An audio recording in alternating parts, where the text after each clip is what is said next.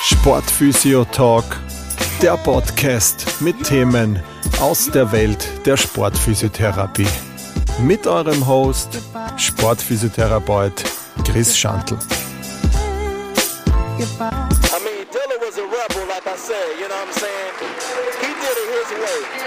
From the beginning to the ending, you know what I'm saying? Ja, hallo und herzlich willkommen zu einer neuen Folge des Sportphysio Talks. Ich freue mich, dass du wieder dabei bist. Das heutige Thema Shinsplints oder auch auf Deutsch äh, Schienbeinkantensyndrom. Eine ziemlich, ziemlich lästige Verletzung bei vielen Sportarten, die wie jetzt Laufsportarten, Stop-and-Go-Sportarten, Leichtathletik, wo Sprünge und so weiter und so fort dabei sind kann es immer wieder passieren, dass äh, einige Leute haben wir immer wieder in der Praxis auch ähm, so eben Schmerzen an der Unterschenkel im Verlauf der Schienbeinkante entwickeln. Und äh, muss meistens das äh, Lauftraining dann abgebrochen werden oder der, das Fußballtraining oder das Basketballtraining, wie auch immer, oder Leichtathletik, äh, weil die Schmerzen dann einfach so ja, störend sind und, und richtig stechend oft sind, dass man hier einfach gar nicht äh, weitermachen kann. Der Begriff Shinsplints selbst ist einem, ja, mittlerweile ist man da drauf gekommen, dass das eher so ein Sammelbegriff ist für Schmerzen am Unterschenkel. Also so ähnlich wie Lumbago äh, am Rücken oder Achillotonie bei der Achillessehne, dass hier einfach ein Schmerz vorliegt in einem gewissen Gebiet. Und so ist man da mittlerweile auch drauf gekommen, dass es bei den Shinsplints hier auch eine eine Einteilung gibt, die man da auch treffen kann, wo einfach wieder eine genaue Diagnose wichtig ist und nur weil der Unterschenkel schmerzt, das einfach nicht gleich ein Schienbeinkantensyndrom ist, sondern es können auch andere Faktoren mitspielen oder andere Strukturen verletzt sein dadurch. In der heutigen Folge möchte ich euch einfach da einen Einblick geben, was es da für Möglichkeiten gibt oder mögliche Szenarien gibt, was das, welche Struktur betroffen sein kann und möchte euch da auch Ansätze geben für Reha-Planung und auch für Prävention, ähm, damit man diese Verletzung, diese lästige auch vermeiden kann. Ja, also wie eingangs erwähnt, äh, Shinsplints äußert sich meistens so, dass man äh, beim Laufen oder beim Springen Schmerzen an der Schienbeinkante bekommt. Ähm, grundsätzlich muss man sagen, dass das wirklich jeden betreffen kann. Ähm, also sowohl Hobbysportler als auch Leistungssportler. Ich habe das äh, in meiner Zeit beim, bei einem Fußballverein immer wieder gehabt, gerade im Winter, äh, wo der Boden relativ hart war. Ähm, weil es hier einfach auch zu, zu kälteren Temperaturen kommen ist, dass hier immer wieder Spieler gekommen sind mit diesem Schienbeinkantensyndrom. Es gab welche, die ständig oder jede Saison anfällig drauf waren, aber es war auch oft einfach so, dass aufgrund dieser Mehrbelastung äh, vielleicht auch im Hallenboden oder Indoor-Kunstrasen oder einfach draußen gefrorener Boden einfach so hart war, dass diese ja, Bodenbeschaffenheiten einfach diese, diesen Schmerz dann auch ausgelöst haben. Ähm, grundsätzlich ist es so, dass dieses klassische ähm, äh, Schienbeinkantensyndrom, ähm, das äh, sozusagen das mediale Tibia-Stress-Syndrom. Das ist so unsere erste mögliche Diagnose, die man bei so Schmerzen am Unterschenkel haben kann. Kurz nennt sich das MTSS. Das ist so dieser, dieser Klassiker. Also das ist so, dass wenn man wirklich von einem äh, von Shinsplints redet, dann meinen die meisten auch wirklich das. Ähm, das möchte ich jetzt einmal äh, genauer besprechen zuerst und dann noch auf zwei weitere Möglichkeiten, die es äh, im Zusammenhang mit diesen äh, Unterschenkelschmerzen gibt, auch noch näher, äh, näher darauf eingehen, beziehungsweise dass dieses äh, mediale Tibia-Stress-Syndrom vielleicht sogar der auslösende Faktor für die weiteren äh, folgenden Möglichkeiten sind, warum es Schmerzen zum Unterschenkel kommt. Ja, was passiert so bei einem äh, Schienbeinkantensyndrom, bei diesem medialen Tibia-Stress-Syndrom? Also grundsätzlich sind so mögliche Ursachen dafür dass man eine knöcherne Überbelastung hat, dass da so am Knöchel, am Knochen leichte Mikroläsionen sind, dass da einfach zu viel Zug auf die Knochenbein hat, auf das Periost aus, äh, ausgeübt wird, auf, also von der Muskulatur, ähm, weil die mit den Fasziengewebe da auch einstrahlt ähm, und dass hier einfach die Muskulatur so viel Spannung hat, dass es dann einfach einen ja, Stress auf die Knochenbeinhaut ausübt und die ist voll mit Nerven und richtig stark eben innerviert und da kommt es dann einfach zu dieser Schmerzweiterleitung eben. Es kann auch noch eine Tendinopathie am Unterschenkelmuskulatur sein, muss sich das so vorstellen. Es gibt eben so direkte Sehnenansätze, so wie man es jetzt äh, vielleicht klassisch von einem Bizeps kennt. Äh, wo einfach diese, wo eine Sehne da ist, die dann direkt einstrahlt in den Knochen. Aber es gibt auch so indirekte Sehnenansätze und am Unterschenkel haben wir oft eher so diese indirekten Sehnenansätze, gerade da, was die Schienbeinkante betrifft oder die, die Tibia betrifft. Und da kann es eben zu so einer äh, Periostproblematik dadurch auch kommen. Gründe für das Ganze, warum es dazu kommt, ist einerseits natürlich, wie vorhin erwähnt, äh, zu viel Belastung, zu wenig äh, Regeneration und dadurch kommt es einfach zu einem höheren Muskeltonus und der übt in weiterer Folge einfach so eine Stressreaktion am Knochen aus, wodurch dann mit der Zeit die Schmerzen immer intensiver werden und man diese Belastung dann oder das Training dann auch abbrechen muss. Ähm, grundsätzlich ist da zu sagen, dass es oder sehr oft Problematiken jetzt nicht den Unterschenkel betreffend ist, sondern dass das meistens eine Sache ist, wo die Fußfehlstellung wirklich eine Schwäche hat. Ja, dass man hier zum Beispiel sehr stark proniert, also dass der Fuß nach innen wegkippt. Ja, das ist oft sowas, dass die äh, Hüftstabilisatoren schwächer sind oder die Rotatoren auch, dass die generell schwach sind. Dass äh, das Becken vielleicht gekippt ist, nach vorne oder nach hinten. Ja, das sind Dinge, die man sich dann in der Befundung dann ganz genau anschaut. Ähm, und was in weiterer Folge auch hat, dass bei einer höheren Muskelspannung, dass es da auch zu einer Mangeldurchblutung kommt, weil diese Muskulatur dann einfach Druck auf die Gefäße ausübt und dadurch wird dieser ganze Unterschenkelkomplex und alles, was da ist, einfach nicht mehr richtig gut durchblutet. Und das kann dann auch noch ein Grund dafür sein, warum sich das dann auch in Schmerzen äußert für die Diagnostik, für dich als Therapeut oder als Therapeutin, ist grundsätzlich einmal abzuklären, warum und weshalb oder wie kommen die Schmerzen. Also meistens ist es so, dass die Schmerzen durch die Bewegung kommen. Im Alltag ist da oft kein Schmerz da, außer es ist wirklich gerade eine akute man spricht dann auch von seiner Periostitis, also so einer Entzündung von der wirklich von dem Schienbeinkantenkomplex, wo wirklich auch diese Knochenbeinhaut eben ist, wo die wirklich akut entzündet ist.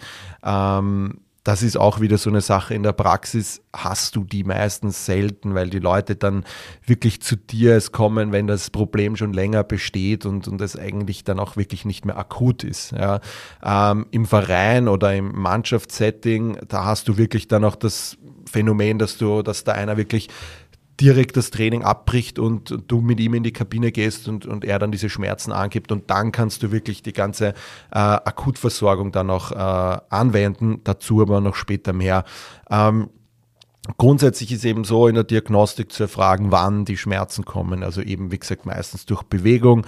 Und es ist meistens immer ähm, während der Belastung kommt das oder ganz früh schon und ähm, hält dann auch bis nachhin aus. Also der Schmerz ist dann meistens auch da, aber er klingt dann auch wieder ab. Das ist von dem her, was, was da bei diesem äh, medialen tibialen Stresssyndrom auch wichtig ist, dass der Schmerz dann auch, sobald man die Belastung wieder aufhört, mit der Zeit auch wieder weggeht.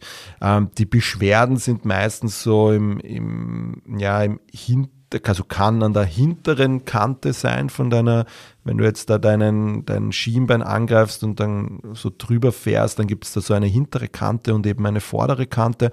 Ähm, die ist da sehr oft eben an dieser hinteren Kante, äh, fühlen wir diesen Schmerz so meistens so über 5 cm ist das. Ja. Ähm, es ist auf Druck sehr schmerzhaft, wenn man da wirklich drauf drückt, ist das, äh, hat man da wirklich einen starken Druckschmerz, sowohl an der Schienbeinkante, ähm, meistens auch auf der, auf der Unterschenkelmuskulatur, die ist auch oft sehr äh, schmerzanfällig, weil einfach so ein hoher Tonus da ist.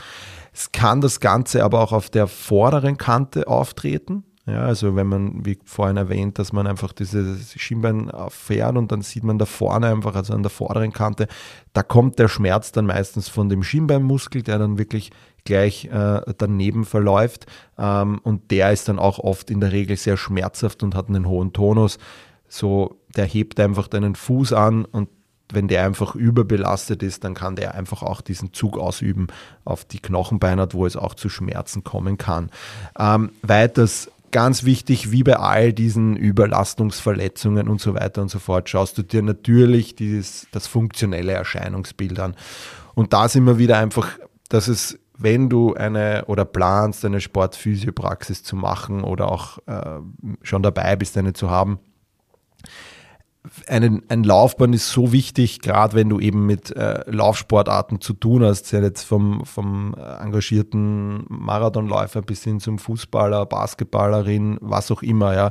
Ein Laufband ist für mich äh, ein essentielles Tool in der in einer Sportphysiopraxis. Das ist, ähm, mir fällt da jetzt ein Vergleich kein guter ein, aber ich sage jetzt mal so, das ist wie ein, äh, ja, wie ein Es, ja, vielleicht fällt mir später noch ein Vergleich ein, aber grundsätzlich ist das ein wichtiger Punkt in jeder Sportphysiopraxis, weil du einfach viele Dinge erst am Laufband siehst, wie läuft der, wie setzt der auf, was macht die Hüfte, was macht das Becken, wie schaut das von der, von der Fußsohle aus, wie, ja, einfach wie, wie läuft der, ist es eher Vorfuß, Rückfuß, Mittelfuß, je nachdem, aber deshalb ist ein, eine, eine, eine Diagnostik am Laufband einfach so, so enorm wichtig auch und sollte einfach Teil der Diagnostik auf jeden Fall sein, wenn jemand kommt mit äh, Problemen im Unterschenkelbereich, Kniebereich, Fußbereich, Hüftbereich, gerade da ist eine Laufbanddiagnostik wirklich, wirklich wichtig. Ähm, Genau, dann schaust du dir natürlich auch weiter, äh, palpierst du das ganze Gewebe, wie oben erwähnt, es ist natürlich ein Druckschmerz da, du greifst dir die Unterschenkelmuskulatur an, die Schienbeinmuskulatur, die Fußmuskulatur auch, einfach zu mal schauen, okay, wie sind da die ganzen Tonusbeschaffenheiten. Ähm, und dann gibt es auch noch so eine, das ist natürlich oftmals schwer zu erkennen von außen. Ähm, es gibt so, man spricht da von äh, Tibia-Typen, also wie dein Schienbein aufgebaut ist und da gibt es so drei so Typen. Ähm, und die können auch unterschiedliche Problematiken machen. Ja. Und das ist einfach wie dieses, man muss sich das so vorstellen, dass deine Unterschenkelmuskulatur in so eine Faszienhülle eingehüllt ist. Äh, also jeder Muskel einzeln, aber dann können auch noch ein paar Muskeln gemeinsam in eine Hülle eingewickelt sein, sozusagen. Das nennt sich Compartment. Und da kann es einfach sein, je nachdem, wie diese Faszienhülle ähm, den Muskel umgreift, die können zum Beispiel die komplette Muskulatur umgreifen oder nur eher die äh, bewegende Muskulatur und die stabilisierende Muskulatur ist, also die tiefer liegende Muskulatur ist dann wieder einzeln. Und je nachdem, wie das dann auch in diese, in den Schienbeinkante einstrahlt, also vor allem in die hintere Schienbeinkante einstrahlt, je nachdem kannst du dann auch mehr dazu neigen oder weniger dazu neigen. In der Regel ist es so, dass der Großteil der Leute so, dass das wirklich äh, schön, schön einstrahlt und jetzt nicht irgendwie ähm, also sozusagen, also man kann da von der ersten ist wirklich so, dass das ein Compartment ist, bei der zweiten bildet sich so ein kleines Zwischencompartment und bei der dritten Version hast du sozusagen zwei Compartments. Ja. Und das kann man es gibt einen Griff, wie man das gut unterscheiden kann. Ähm, das findet man vielleicht auch im Internet. Wenn nicht, äh, mir gerne eine Frage äh, stellen und ich werde das versuchen, vielleicht auch mittels eines Videos zu demonstrieren. Ähm, also das sind auch noch so Möglichkeiten, diese unterschiedlichen Tibia-Typen. Dann, ähm, wenn du da für dich sozusagen deine sportphysiotherapeutische Diagnose gestellt hast, anhand der ganzen ähm, Sachen, die du da äh, befundet hast, ja, dann kommst du bei dem medialen Tibia-Stress-Syndrom meistens eben auf schmerzhafte Stelle an der, ähm, am Knochen, an der Knochenbeinhaut und meistens, also wirklich in den meisten Fällen, einen wirklich hohen Tonus an der ähm, an der Unterschenkelmuskulatur. Für die Akutversorgung, wenn du jetzt wirklich jemanden hast, der akut, du bist mit einem Verein unterwegs oder mit einer Handballmannschaft und die sind nach der Vorbereitung oder steigen in die Vorbereitung jetzt wieder ein und dann kommt es einfach dazu, dass äh, ein Spieler oder eine Spielerin zu dir kommt und einfach sagt, boah, du hast das, ich habe das Training abbrechen müssen, ich habe da so wahnsinnige Schmerzen an der Schienbeinkante. Dann kannst du grundsätzlich einmal so eine klassische Akutversorgung machen. Für mich hat sich da ganz gut rausgefiltert, so eine Hot-Eis-Behandlung. Ähm, ist einfach eher eine Eisanwendung, die mal primär den Schmerz wieder runter, runterfährt sozusagen. Dann nimmst du dir einfach so einen Eislolly und äh, gibst das den Sportler oder der Sportlerin und die soll dann einfach die Schienbeinkante für 30 Sekunden mit dem Eislolly abfahren. Und dann kannst du in Kombination noch irgendeine warme, Schwamm oder sowas und dann 30 Sekunden mit dem warmen Schwamm, ja, dass du einfach hier auch eine Durchblutung anregst und dass du hier einfach auch äh, den Schmerz einmal runtersetzt. Du kannst das Ganze aber auch ähm, je nachdem, wie der Sportler das erträgt, nur die Eisanwendung machen, also nur 30 Sekunden Eis, dann wieder 30 Sekunden Pause das mit dem ähm, warmen Waschab muss man sich dann auch anschauen, wie die Situation generell ist, ob man eher schon eher wirklich nur auf den Schmerz will oder ob man da auch vielleicht schon versucht, die Durchblutung anzuregen. Ähm, sonst kannst du natürlich alles äh, Mögliche machen wie Ultraschall, du kannst eine Elektrotherapie mit TENS machen, einfach, dass du mal diesen, diesen Schmerz runterfährst. Dem Sportler oder der Sportlerin mitgeben kannst du so ein Flecktorpflaster, was du auf den schmerzhaften Bereich anbringst. Äh, das ist so ein Schmerzpflaster, was 24 Stunden lang einfach so ein bisschen äh, schmerzlindernd wirkt. Das kannst du ihn draufgeben. Oder du kannst natürlich auch mit Salbenverbänden arbeiten.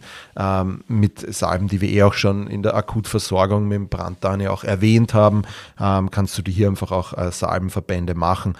Ähm, dann im nächsten Schritt, was die Reha-Planung betrifft, ist hier definitiv mal, dass du schaust, dass du Spannung und Tonus aus dem Unterschenkel nimmst. Alles, was dir da mögliche Tools zur Verfügung stehen, von Massage bis Triggern bis äh, Try-Needling, was auch immer da möglich ist.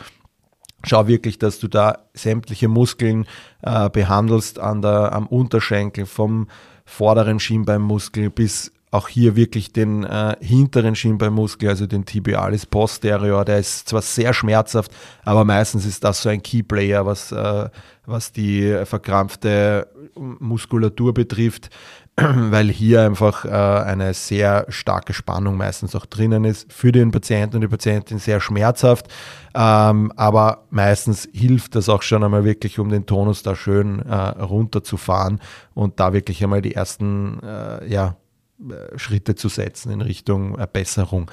Von der weiter ist natürlich eben, wie gesagt, alles möglich, was irgendwie den Tonus runterbricht, Durchblutungsfördern und so weiter und so fort. Und das Ganze natürlich jetzt nicht nur passiv machen, sondern dem der oder die Sportlerin natürlich auch aktive Tools mitgeben, wie sie weiter dann arbeiten kann an der Muskulatur, ähm, dass sie da einfach auch den äh, Tonus ähm, minimiert, damit die ersten äh, Schritte da einfach schon richtig gesetzt sind. Weiter ist natürlich wichtig, den Aufbau der Unterschenkelmuskulatur zu trainieren.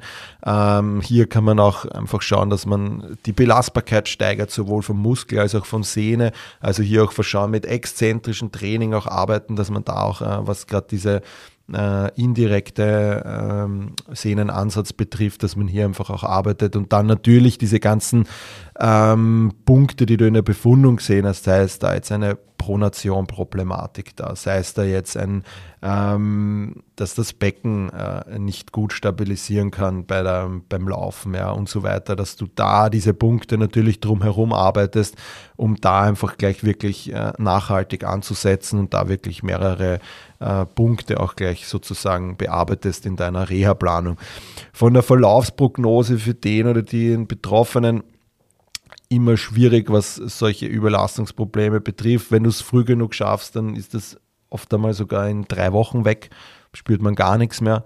Ähm, es kann aber wirklich eine richtig lästige Sache sein, vor allem wenn das so wirklich lang mit, mit drin im Training dabei war und vielleicht auch welche Schmerztabletten genommen haben, dann kann das wirklich eine, eine, eine richtig zahre Sache werden und es kann bis zu, also wirklich im, im schlimmsten Fall sogar bis zu zwölf Monaten dauern, bis das auch wirklich wieder besser ist. Ähm, deshalb, wie gesagt, wirklich Education an den Sportler oder Sportlerin, auch solche leichten Schmerzen am Schienbeinkanten sind, äh, an, der, an der Schienbeinkante.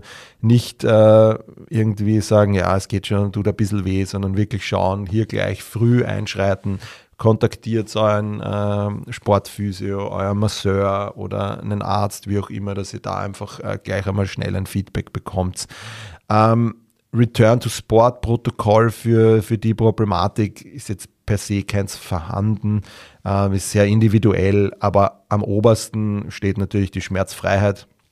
Sprünge sollten natürlich dabei sein, dass man das einfach schaut, ist das alles möglich und natürlich die auslösenden Faktoren sollten verbessert worden sein. Wichtiger ist hier wirklich die Prävention, also dass man wirklich schaut, okay, eine gute Regeneration, die Trainingsplanung gut abgestimmt, ein gutes Schuhwerk, immer hier regelmäßig wechseln oder vielleicht sogar mehrere Modelle laufen, damit, äh, damit die Fußmuskulatur ständig sozusagen trainieren muss und sich nicht in eine Komfortzone begeben kann. Ähm, genau, und natürlich Kräftigung vom Unterschenkel, damit es einfach dazu nicht wieder kommt. Ähm, wie gesagt, so ein Klassiker ist oft mal ein harter Boden im Winter bei, und bei, bei Sportlern, die einfach Outdoor dann spielen auch, aber natürlich auch Basketball, wo einfach viele Sprünge dabei sind mit dem harten Boden. Da kann es einfach dazu kommen, dass sich so eine Problematik auch äh, dass so eine Problematik auch entsteht und dass diese Schmerzen dann entstehen. Also Fazit zu den medialen Tibia-Stress-Syndrom, quasi so der, der Klassiker der Schienbeinkanten-Syndrom sozusagen, also die, was man hinter dieser äh, früher auch wirklich damit gemeint hat, ähm, ist einfach Durchblutung fördern, Spannung rausnehmen und einfach schauen, dass die Regeneration auch immer passt, damit es da auch da nicht mehr dazu kommt. Gut, jetzt haben wir sozusagen das, das typischste äh, Phänomen von diesen Shinsplints beschrieben. Es gibt aber auch noch zwei weitere. Ähm, und das nächste ist sozusagen, kann ein Ergebnis sein, wenn man dieses mediale Tibial-Stress-Syndrom zu lange mit äh, Schmerzmitteln bekämpft oder drüber trainiert, ja, dann kann es zu so einer Stressfraktur kommen. Ähm, auch vielleicht Ermüdungsfraktur genannt. Ähm, und das kann natürlich auch passieren. Vor allem dann Beispiel, es kommt jemand zu dir in die Praxis und, und er sagt halt, ja, ich, ich war beim Arzt und habe das äh, diagnostiziert bekommen, dass ich so ein Schienbeinkantensyndrom, Schiensplints habe. Ja. Und dann fangst du da oft an äh, und machst eine Therapie und denkst, ja, okay, mit den Übungen sollte das eh besser werden, aber es wird einfach schlechter. Ja. Und dann rückblickend hat man da dann einfach einen Fehler gleich in der ersten Einheit gemacht und zwar bei der Befundung, dass man hier einfach wirklich schon unterscheiden kann, okay, ist da vielleicht auch eine Knochenproblematik dabei, die nicht nur die Beinhaut betrifft, sondern sind hier vielleicht schon ähm, kleine Stressfrakturen, Ermüdungsfrakturen, also Brüche in der Schienbein, also im Schienbein selbst. Und das ist natürlich nicht, nicht gleich das Mittel der ersten Wahl, dass man mit jemandem sofort gleich ein Röntgen macht, nur weil der da Schmerzen hat. Aber da ist wirklich wichtig, da auch äh, immer hellhörig zu sein und seine sozusagen Flaggen abzustecken, ähm, dass man hier wirklich auch das mitnimmt und hinhört, wie ist der Schmerz und ja, wann kommt der und so weiter und so fort. Und das möchte ich jetzt dann auch noch besprechen, was so die Charakteristika sind für so eine Stressfaktur am Schienbein, an der Schienbeinkante oder im Schienbein selbst. Ja. Also Grund für diese ganzen Sachen sind jetzt so wirklich hohe Sprung- und Stoßbelastungen, kann man sagen. Also wenn das wirklich vermehrt vorkommt, ja, ähm, dann kann es dazu kommen und wenn man eben davor vielleicht schon ähm, Schmerzen gehabt hat an der Schienbeinkante und das vielleicht so mit ja, Schmerzpflastern oder mit äh, Schmerzmitteln vielleicht so ein bisschen runtergehalten hat, von, damit man trotzdem trainieren hat können, dann kann es eben dazu kommen. Ähm, da ist einfach ganz, ganz wichtig, dass man hier eine genaue Diagnostik macht. Da ist Sportphysio auch schon, wenn jemand mit dieser Diagnose kommt, dass man sich diese Punkte trotzdem anschaut, um hier einfach eine, eine Unterscheidung zu machen, eine Differentialdiagnose. Ähm, ist es wirklich ein Schienbeinkantensyndrom oder sind wir da schon vielleicht weiter und es sollte eine, Röntgen, äh, eine Abklärung mittels Röntgen auch gemacht werden. Man kann hier von den Schmerzcharakter ausgehen, also natürlich unter Belastungen richtig starker Schmerz da ist. Also so ein äh, typischer dumpfer Schmerz ist das dann oft, was die Leute da oft angeben. Aber am wichtigsten ist, dass die Leute einen Ruhe- und Nachtschmerz haben. Das ist so gleich einmal so die erste Alarmglocke. Okay, ein Nachtschmerz bei einem klassischen äh, medialen Tibia-Stresssyndrom ist dieser Nachtschmerz und dieser Ruheschmerz meistens nicht da. Die Palpation ist wirklich lokal richtig schmerzhaft. Ähm, also das ist wirklich ein, ein Schmerz, so ein, wer schon einmal einen Knochenbruch hatte, ähm, der weiß, dass sich so ein Knochenbruchschmerz deutlich anders anfühlt als jetzt äh, vielleicht eine Überlastung ähm, von, von einer Muskulatur oder so. Was auch noch vielleicht zum Sagen ist, ist, dass Frauen öfters betroffen sind davon. Ähm, das kann jetzt vielleicht mit einer vermehrten X-Beinstellung zu tun haben, genau weiß man es nicht, aber in der Regel ist es so, dass Frauen, was das betrifft, so eine Stressfraktur häufiger betroffen sind. Also da auch ähm, äh, abklären bei der, bei der Anamnese, ähm, dass man da einfach, wenn man äh, eine Sportlerin bekommt mit so einer Diagnose, dass man das einfach auch im Hinterkopf hat, okay, das könnte eventuell auch eine Stressfraktur sein. Ähm, vom Gesamtbild her ist es oft mit einer Fußfehlstellung verbunden, oftmals so ein Plattfuß in die Richtung, ist prädestiniert dafür. Ähm, und das sind so die wichtigsten Faktoren. Natürlich schaust du dir auch noch die anderen Sachen an, die du im, bei dir an medialen Tibia-Stresssyndrom auch hast. Aber um hier wirklich eine Differentialdiagnose stellen zu können, sollten die vier Punkte, wie jetzt erwähnt, auf jeden Fall auch noch dabei sein und da einfach darauf achten, wie genau ist das. Wenn du das dann hast, dann auf jeden Fall Abklärung mittels Röntgen zu einem Arzt schicken, weitere Diagnosestellung. Da muss man dann schauen, wie weit ist diese Stressfaktur fortgeschritten und ähm, damit man die Reha dann auch äh, besser sozusagen ähm, auslegen kann, das Ganze. Akutversorgung bei solchen Sachen ist natürlich jetzt ähnlich wie bei Knochenbrüchen, aber auch wie bei einer akuten Entzündung kann man auch trotzdem mit Eisanwendungen, dass man den Schmerz runterfährt, äh, mit Salbenverbänden, ja, alles, was wie oben erwähnt, dass man da einfach schaut, dass man den Schmerz einfach minimiert. Ähm, von der Reha-Planung ist es dann so, dass es halt natürlich vom Grad abhängt, wie stark ist jetzt diese Fraktur sozusagen. Also es gibt jetzt kein bestimmtes Behandlungskonzept für so eine Stressfraktur. Natürlich ähm, nimmt man mal jegliche Belastung weg ähm, und äh, versucht hier einfach äh, diesen Knochen sozusagen zu schonen, aber jetzt nicht auch nichts machen und nur da liegen. Also es ist auch schon gut, wenn man diesen Knochen dann einfach auch mittels physiologischen Reizen auch wieder langsam belastet. Das kann man einfach mit, mit äh, Spannung an der Muskulatur ausüben, dass hier ein Druck auch auf den Muskel kommt, dass sich hier einfach neues Zellgewebe auch wieder äh, stimuliert wird und hier einfach auch wieder äh, eine Synthese stattfindet. Man unterscheidet so ein bisschen zwischen Low-Risk-Fraktur und High-Risk-Fraktur. Das bestimmt jetzt einfach nur, was Möglichkeiten sind, dass das wieder passieren kann. Also es gibt einfach Möglichkeiten, um das Ganze, äh, also eine Low-Risk-Fraktur ist jetzt keine hochgradige, wo einfach jetzt, äh, wo man vielleicht schon schneller wieder was machen kann. Und eine High-Risk-Fraktur muss man wirklich natürlich einen, einen langsamen Aufbau machen und keine hohen Belastungen auch zu Beginn machen, damit es hier nicht zu einer ja, äh, Stress von der, äh, von der Fraktur kommt, zu einer weiteren. Ähm, genau, also wie gesagt, mittels Muskelspannung kann man versuchen, hier einfach Druck auf den Knochen zu bekommen. Was auch möglich ist, wenn das zur Verfügung ist, ist eben Übungen im Wasser. Die sind da wirklich ideal dafür. Ähm, wenn ein alter Skilaufband zur Verfügung steht, äh, ist jetzt natürlich nicht äh, Status quo in jeder Physiopraxis sozusagen, ähm, aber dann kann man hier auf diesem alter Skilaufband, ähm, also es ist einfach ein Laufband, das dir dein Körpergewicht reduziert, ähm, dass man da einfach versucht, schon Übungen zu machen und einfach nur mit 50, 60 Prozent deines Körpergewichts arbeitet zum Beispiel. Ja. Also ein richtig, richtig cooles Tool in der Sportphysiotherapie. Ähm, leider leider auch sehr teuer, deshalb äh, in den meisten Physiopraxen oder Sportphysiopraxen äh, nicht vorhanden, eher in Reha-Zentren. Aber wie gesagt, ein richtig super Tool, gerade für sowas. Ähm, unterm Strich ein moderater Belastungsaufbau ist wichtig und dass man einfach an der Statik arbeitet und eben auch hier auslösende Faktoren einfach minimiert, die in der Diagnostik einfach aufgefallen sind. Ja.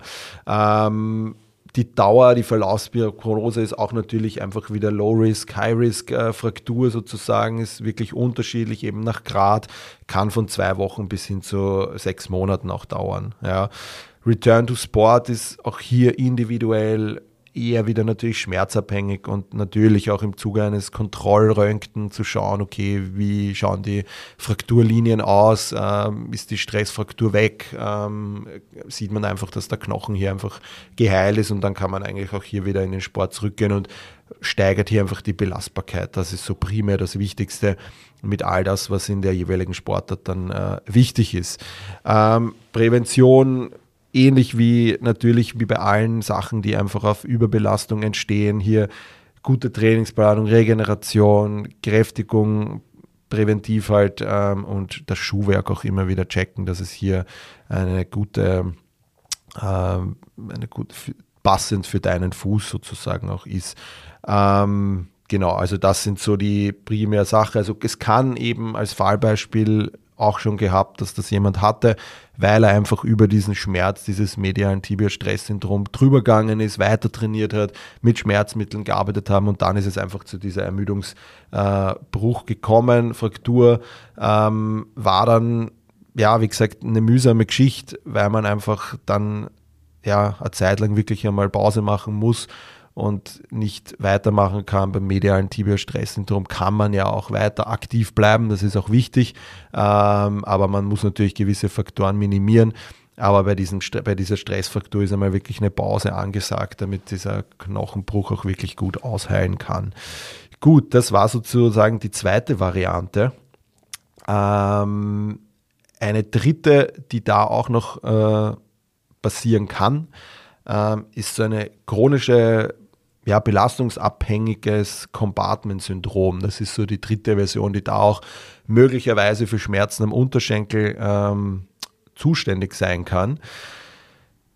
Hier ist eine mögliche Ursache dafür sind eigentlich ist das multifaktorell. Also es kann hier sein von, dass man eine verminderte Gefäßstärke hat, dass es zu einer venösen Stauung kommt, dass ein Missverhältnis zwischen der Dehnbarkeit der Muskelfaszie vorliegt und dem, der Muskulatur, also dass es hier ein Platzproblem sozusagen gibt ähm, und dass es dann in weiterer Folge zu so einer physiologischen Wassereinlagerung in den Muskel kommen kann, also quasi eine Ödembildung.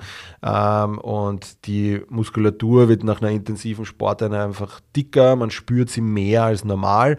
Und äh, genau, und dieser Raum, der beschrieben, der kann dann eben der braucht halt einfach Platz und dehnt sich dann aus. Diese Muskelfaszie ist dann aber zu eng und nicht so, so elastisch, dass sie das auch zugeben, also zu, zulässt. Dadurch erhöht sich eben dieser Druck in der äh, Muskelloge, also in diesem Compartment. Und dann steigt dieser Compartmentdruck und der führt dazu, dass halt kleine Gefäße abgedrückt werden. Also ähnlich wie schon beschrieben bei diesem Tibialis posterior oder bei dem äh, Unterschenkel-Problematik ähm, äh, bei dem Teil 1, also bei den MTSS. Da kann es eben auch dazu kommen, dass die Gefäße dann zu viel Druck haben und einfach die Gefäße abdrücken, ähm, die Muskulatur. Ähm, und ähm, genau, das kann eben bei diesem belastungsabhängigen Compartment-Syndrom auch führen Dadurch hast du einfach eine Sauerstoffunterversorgung des Muskelgewebes. Dazu kommen dann eben also daraus ergeben sich Muskelschmerzen, ein Krampfgefühl, Muskelschwäche generell, man kann das nicht mehr ansteuern. Ähm, und dass sich eben auch noch in dieser Muskulatur dann eben auch noch Nerven befinden, ja, kann es da auch dazu kommen, dass es zu Taubheitsgefühlen kommt, sein, zu einem leichten Kribbelgefühlen, ja, und einfach auch eine neurologische Muskelschwäche, weil einfach dieser Nerv komprimiert wird und das Magennerv nicht. Ja. Das heißt jetzt nicht nur, weil dir dein Fuß einschläft, ähm, zum Beispiel auch beim Radfahren oder sowas, dass da gleich eine, ein, also ein belastungsabhängiges Compartment-Syndrom ist. Das ist auf keinen Fall. Es kann einfach nur sein, dass du da einfach den Nerv auch äh, anders abdrückst durch den Fußdruck zum Beispiel, den Petaldruck. Also das muss man dann schon unterscheiden. Es ist wirklich so eben, dass das Muskelgewebe dann schon reagiert, öfters mit diesen äh, Symptomen wie oben beschrieben. Ähm, genau. Grundsätzlich ist es so, dass es eben dazu kommen kann, wenn Läufer ihre Umfänge wirklich ähm, steigern, ja, so sich eben das, das Gewebe nicht schnell genug anpassen kann und eben dann diese Engpässe entstehen erhöhte Druckzunahme und der Druck geht dann einfach auf die Blutgefäße weiter, man wird, es wird schlechter durchblutet und dann kommt es einfach zu dieser Problematik. Ähm, und das sind einfach, wie gesagt, die oben erwähnten Symptome, eben dieser starke Druck, äh, vielleicht Taubheitsgefühl, das sind alles dann so, wenn du das wirklich öfters hast, äh, dann da wirklich auch checken, ob du da vielleicht so ein, äh, ja, ein Compartment, ein ein belastungsabhängiges Compartment-Syndrom hast. Die Gründe dafür ist einfach, dass man vielleicht eine schlechte Laufökonomie hat, ja, also dass hier einfach äh, vielleicht die Umfänge ist oder man eher hier mal schauen muss, dass man an seiner Lauftechnik arbeitet. Es kann aber auch eine Mangelernährung sein, dass man hier einfach nicht die optimale Ernährung hat für die Belastung, die man hat, eben auch wieder zu wenig Regeneration Ähm, und ja, dass es da einfach dann zu Überbelastungen kommt. Also das ist so bei diesem dritten Punkt so auch diese, diese Gründe dafür. Natürlich auch wieder alle vorrangigen Gründe, die natürlich auch in weiterer Folge dazu führen können. Ähm, von der Diagnostik her ist es wirklich so, dass man einen extremen Hartspann in der Unterschenkelmuskulatur hat. Das kommt auf je nach Compartment an. Ähm, der Patient oder die Patientin gibt dann eben oft an, öfters Krämpfe zu haben, auch diese Spannung in der Muskulatur, ein Kribbeln, ein Stechen auch. Ja. Aber man kann nicht so eine genaue Lokalisation bestimmen. Also es ist eher so den ganzen Unterschenkel betreffend. Und auch hier ist wieder so ein Ruheschmerz auch da. Da eben auch wieder Weiterleitung zu einem Arzt oder einer Ärztin, um da eventuell, man kann da so eine intrakompartimentelle Druckmessung machen, die kann zur Bestätigung dienen. Äh, Blutbild kann man auch machen, da ist dann meistens erhöhter Wert von Myoglobin und Kreatinkinase vorhanden. Ähm, also da wirklich, wenn man in der Praxis jemanden hat, der diese äh, Symptome zeigt, einfach da auch wirklich weitere Abklärung äh, zum Arzt oder Ärztin und auch Blutbild und eben so eine Druckmessung wäre da auch möglich. Ähm, für die Versorgung und, und, und die Reha-Planung dann selber ist es natürlich wichtig, ähm, äh, die Durchblutung versuchen zu, zu fördern. Das ist eigentlich so das Wichtige, ja, dass man einfach schaut, dass die ja, Compartments, die einfach unterversorgt sind, ja, dass man hier einfach versucht, da Durchblutung zu fördern, damit einfach da mehr hinkommt. Ähm, es ist grundsätzlich kein Grund, dass man sofort mit dem äh, Laufen aufhören muss. Also man darf dieses äh, chronische Compartment-Syndrom belastungsabhängig jetzt nicht mit dem traumatischen Compartment-Syndrom ähm, gleichsetzen, was eine Notfallsindikation ist, wo es wirklich darum geht, dass äh, man da recht rasch, äh, oft sogar oder meistens chirurgisch eingreifen muss, dass man hier den Druck mittels eines Hautschnitt wegnimmt, damit das Compartment einfach das Blut, was sich da gestaut hat, aufgrund dieses Traumas kann bei einem Knochenbruch passieren, kann aber auch bei einem klassischen äh, Schlag auf den Oberschenkel passieren. Hm, in, auf Wienerisch Eisenbahner ähm, oder im Deutschen, glaube ich, sagt man ein Pferdekuss, ähm, dass man da sowas bekommen kann. Also da auch immer darauf achten, wenn du im Verein bist, ähm, dass man hier unterscheidet zwischen einem akuten traumatischen Compartment-Syndrom und eben so einem chronischen belastungsabhängigen äh, Compartment-Syndrom. Ähm, ansonsten ist es auf jeden Fall so, dass man trotzdem die, also die Trainingseinheiten reduzieren soll, dass man weniger machen soll und dass es schmerzfrei sein soll, das Ganze. Aus therapeutischer Sicht geht es eben, wie gesagt, wenn die Abklärung vom Arzt da ist, dann alles versuchen, dass man hier dieses Compartment, der die Druck rauskommt, ja, dass es einfach äh, also meistens kann man da jetzt nicht mit Triggerpunkttherapie oder irgendwas arbeiten, weil die, der Schmerz dann zu hoch wäre, weil dieser Druck zu hoch ist. Hier muss man eher andere äh, Möglichkeiten finden, dass man hier den Tonus rausnimmt, eben mit äh, aeroben Übungen, ähm, dass man einfach versucht, mittels lockeren Mobilisationen hier einfach die Spannung äh, in der Unterschenkelmuskulatur vermindert. Ja. Ähm, ansonsten Return, also Prognose alles individuell. Return to Sport ist hier natürlich auch individuell. Ähm, Prävention, wie oben erwähnt, ähm, all die Regeneration, Trainingsplanung und, und spezifische Kräftigung da einfach auch äh, stärken. Und genau, also wie ihr seht, es gibt zu diesem Thema ähm, wirklich der Klassiker ist natürlich das äh, mediale Tibia-Stress-Syndrom oft oder meistens ist es wirklich das auch. Aber es gibt eben, wie gesagt, wenn man in der Diagnostik wirklich gut hinhört und darauf achtet, was der oder die Sportlerin einen auch sagt, dass man hier einfach auch Unterschiede machen kann, ob es nicht schon vielleicht eine höhergradigere Problematik ist, eben wie, dieses, äh, wie dieser äh, Stressfraktur, Ermüdungsbruch. Ja oder dass es eben auch zu so einer wirklichen äh, internen Sache kommt, äh, wo es wirklich mit Gefäßproblematiken zu tun hat, wo es einfach eine Mangeldurchblutung gibt. Ja. Also ihr seht, hier ist auch wieder wirklich wichtig eine genaue Diagnose, dass man nicht einfach ähm, sagt, ja, Schienbeinkantensyndrom, ja, nehmen wir Spannung raus, sondern wirklich auch schauen, wirklich gut abklären in der ersten Einheit, alles anschauen, eben auch den Laufstil, ja, oder die Sprünge, dass man da einfach sieht, okay, was passiert auch in der Funktion ähm, und nicht nur auf der Liege befunden, sondern wirklich auch, ähm, ich kann es nicht oft genug sagen, Laufband, äh, aufs Rad setzen, Sprünge machen lassen, dass man das einfach auch sieht in der Funktion, weil da sieht man dann oft noch einmal mehr was man vielleicht auf der Liege bei der Befundung gar nicht äh, auch so erkennt, was dann wirklich zur Problematik führt. Ähm, genau, also all die drei können eben, eben ähnliche Schmerzen auslösen.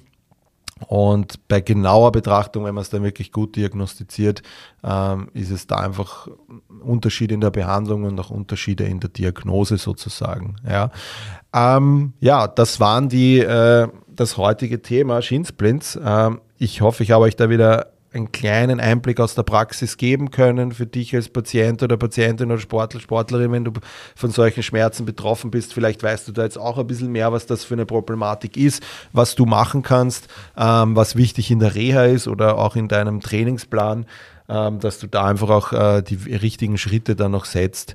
Ähm, genau, mich hat es gefreut, äh, euch wieder über das Thema ein bisschen was zu erzählen. Ich hoffe, ihr habt was mitnehmen können. Ähm, ich freue mich auf die nächste Folge und ja, bis nächste Woche. Macht's es gut. Ja, das war's auch schon wieder mit der heutigen Folge. Ich hoffe, ihr hattet Spaß dabei. Ich freue mich über ein Like und ein Abonnement auf den gängigen Streaming-Plattformen Spotify, Apple Music und Co.